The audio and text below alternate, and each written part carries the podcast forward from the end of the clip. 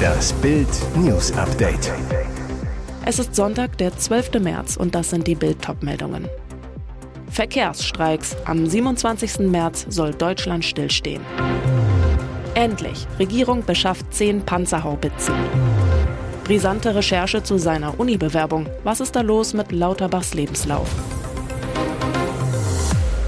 Verdi und Bahngewerkschaft planen gemeinsamen Streik im Verkehrssektor. Wer Pläne für den 27. März hat, der sollte sich das gut überlegen. An dem Montag wollen die Dienstleistungsgewerkschaft Verdi sowie die Eisenbahn- und Verkehrsgewerkschaft EVG Deutschland mit einem gemeinsamen Warnstreik weitgehend lahmlegen. Eine gemeinsame Arbeitsniederlegung im Verkehrssektor hat heftige Folgen. Bei der Bahn stehen fast alle Züge still, im öffentlichen Personennahverkehr geht auch nichts mehr. An den Flughäfen bleiben die Flieger am Boden, wenn dort die Angestellten des öffentlichen Dienstes, zum Beispiel Flughafenfeuerwehr, streiken. Selbst auf den Straßen wird es schwierig, denn auch Mitarbeiter bei der Autobahngesellschaft des Bundes sollen mitmachen. Dann müssen Tunnel geschlossen werden. Es wird ein Streik, der an das Arbeiterkampflied erinnert. Alle Räder stehen still, wenn dein starker Arm es will. Und der den Druck auf die staatlichen Arbeitgeber ziemlich erhöht. Der Streiktag ist strategisch ausgesucht. Am 27. März beginnt die nächste Verhandlungsrunde für die 2,5 Millionen Beschäftigten des öffentlichen Dienstes bei Bund und Kommunen. Verdi fordert angesichts der Rekordinflation eine Lohnsteigerung von 10,5 Prozent, mindestens aber 500 Euro im Monat mehr. Denn vor allem Geringverdiener leiden unter den hohen Preisen. Endlich! Regierung beschafft zehn Panzerhaubitzen. Es dauert und dauert. Vor knapp zehn Monaten lieferte die Bundeswehr Artilleriegeschütze an die Ukraine, insgesamt 14 Panzerhaubitzen 2000. Nachbestellt wurde bislang nichts. Dabei leidet die Truppe unter akutem Artilleriemangel. Jetzt endlich soll der Haushaltsausschuss am 29. März den Nachkauf beschließen. Nach Bild am Sonntag Informationen will das Ministerium zehn Panzerhaubitzen zum Gesamtpreis von 154,7 Millionen Euro kaufen. Dazu gibt es die Kaufoption für 18 weitere Geschütze. In den nächsten Wochen schickt die Luftwaffe dann eines ihrer zwölf Patriot-Flugabwehrsysteme Richtung Kiew. Und obwohl Deutschland riesige Lücken beim Schutz vor Luftangriffen hat, gibt es bisher keine Nachbestellung. SPD-Haushälter Andreas Schwarz fordert in Bild am Sonntag mehr Tempo bei der Rüstungsbeschaffung. Wir müssen zu einem System kommen, das die an die Ukraine abgegebenen Waffen entweder in der identischen Form oder in der jeweils aktuellen marktüblichen Variante automatisch nachbestellt werden, ohne monatelange Prüfprozesse. Brisante Recherche zu seiner Uni-Bewerbung. Was ist da los mit Lauterbachs Lebenslauf? Ein Bewerbungsverfahren aus den 90er Jahren zieht unangenehme Schlagzeilen für Karl Lauterbach nach sich. Die Welt am Sonntag, gehört wie Bild zu Axel Springer, hat Lauterbachs dort vorgelegten Lebenslauf überprüft. Seine Bewerbung, schreibt das Blatt, lässt sich mit seiner tatsächlichen Laufbahn nicht in Einklang bringen. Das war passiert. Die Tübinger Eberhard-Karls-Universität schrieb im Herbst 1995 eine C4-Professur für Gesundheitssystemforschung aus, auf die sich der heutige Gesundheitsminister, damals 32 Jahre alt, bewarb, wie das Blatt schreibt. Lauterbach hatte in seiner Bewerbung geschrieben, dass er ein Forschungsprojekt zum Mammakarzinom leite, das vom Bundesgesundheitsministerium mit zwei Millionen D-Mark gefördert werde, ergab die Recherche. Doch das Ministerium gibt dem Bericht zufolge an, dass es kein Projekt mit diesem Namen kenne. Auch im Bundesarchiv gebe es keine Dokumentation dazu, heißt es in der WAMS. Das Tumorzentrum Aachen, das Lauterbach als Studienstandort genannt habe, habe ebenfalls keine Unterlagen zu einem Projekt mit dieser Beschreibung. Welche Unstimmigkeiten noch in der Recherche auftauchen, das lesen Sie auf Bild.de. Jeder ist hier ein bisschen sauer. Musiala plaudert interessante Interna aus. Gegentorfrust nach der Tore-Gala. Die Bayern hauen Augsburg mit 5 zu 3 weg, sind auch nach dem Weiterkommen in der Champions League am Mittwoch gegen Paris Saint-Germain mit 2 zu 0 topfit. Trotz der fünf Treffer ist Supertalent Jamal Musiala nach dem Spiel aber unzufrieden. Den Angreifer nerven die Treffer der Augsburger. Auch seine Mitspieler sind scheinbar angefressen. Das plaudert Musiala nach dem Spiel aus. Er sagt, ich glaube, drei Tore sollten wir heute nicht kassieren. Jeder hier ist ein bisschen sauer darüber. Wir wollten hinten immer zu Null spielen.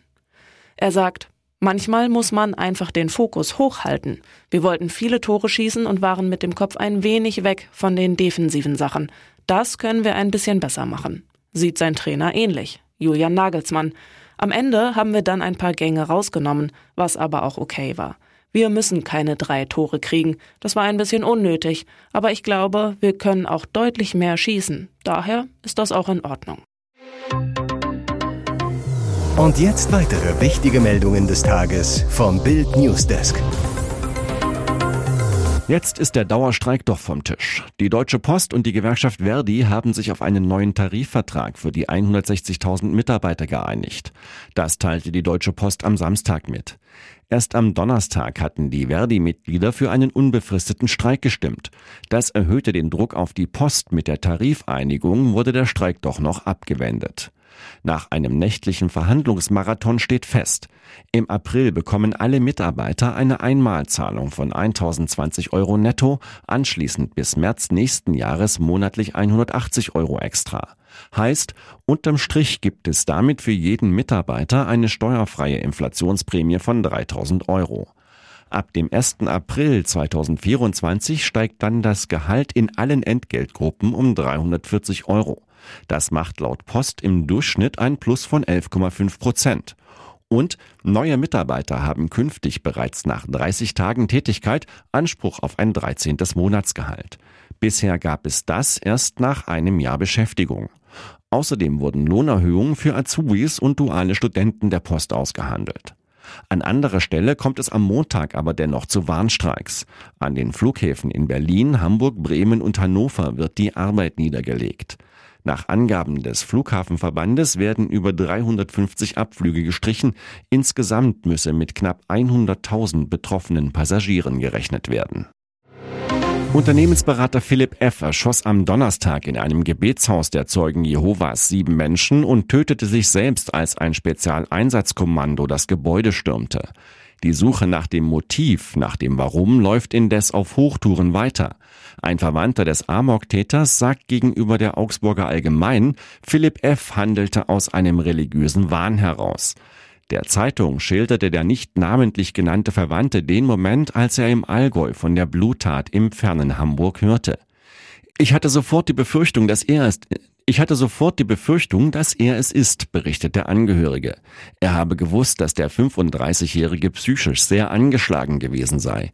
Vieles habe auf eine Psychose hingedeutet. Doch Philipp F. habe sich nicht helfen lassen, obwohl seine Familie ihn immer wieder gebeten hätte, dass er sich Hilfe suchen solle. Amokläufer Philipp F. wuchs laut dem Verwandten selbst in einer Familie auf, die zur Gemeinde der Zeugen Jehovas in Kempten gehöre. Seit etwa 2015 lebte der spätere Todesschütze in Hamburg. Dort soll er laut Augsburger Allgemeine im Jahr 2020 erneut mit Zeugen Jehovas in Kontakt gekommen sein.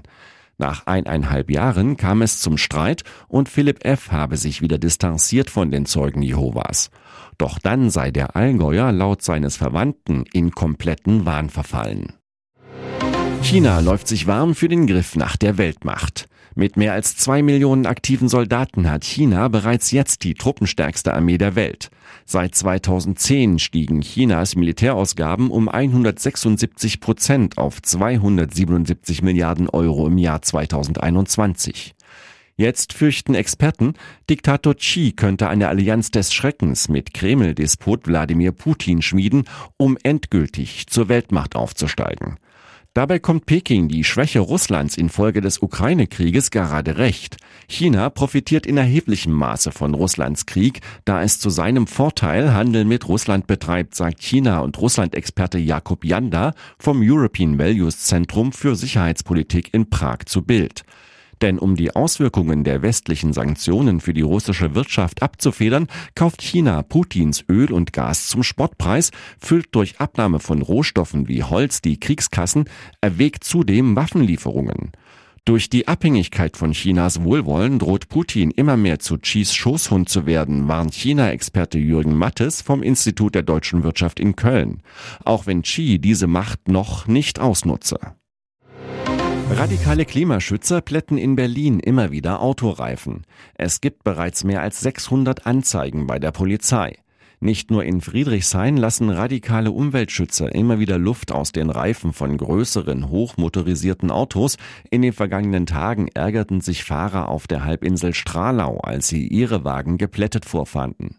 Die Begründung für ihre Taten klemmen die bislang Unbekannten an die Scheibenwischer. Kleine Flugblätter, auf denen steht, Achtung, Ihr Spritfresser ist tödlich. Die Fahrer werden sicherlich wütend sein, spekulieren die Täter, man bitte aber, es nicht persönlich zu nehmen. Es liegt nicht an ihnen, sondern an ihrem Auto. Man habe die Luft abgelassen, weil das Herumfahren in innerstädtischen Gebieten mit einem riesigen Fahrzeug enorme Folgen für andere habe. Das Fahren von SUVs habe nicht nur Folgen für die Umwelt, sondern auch für die Nachbarn, behaupten die Unterzeichner, die sich auf Englisch die Reifenlöscher nennen.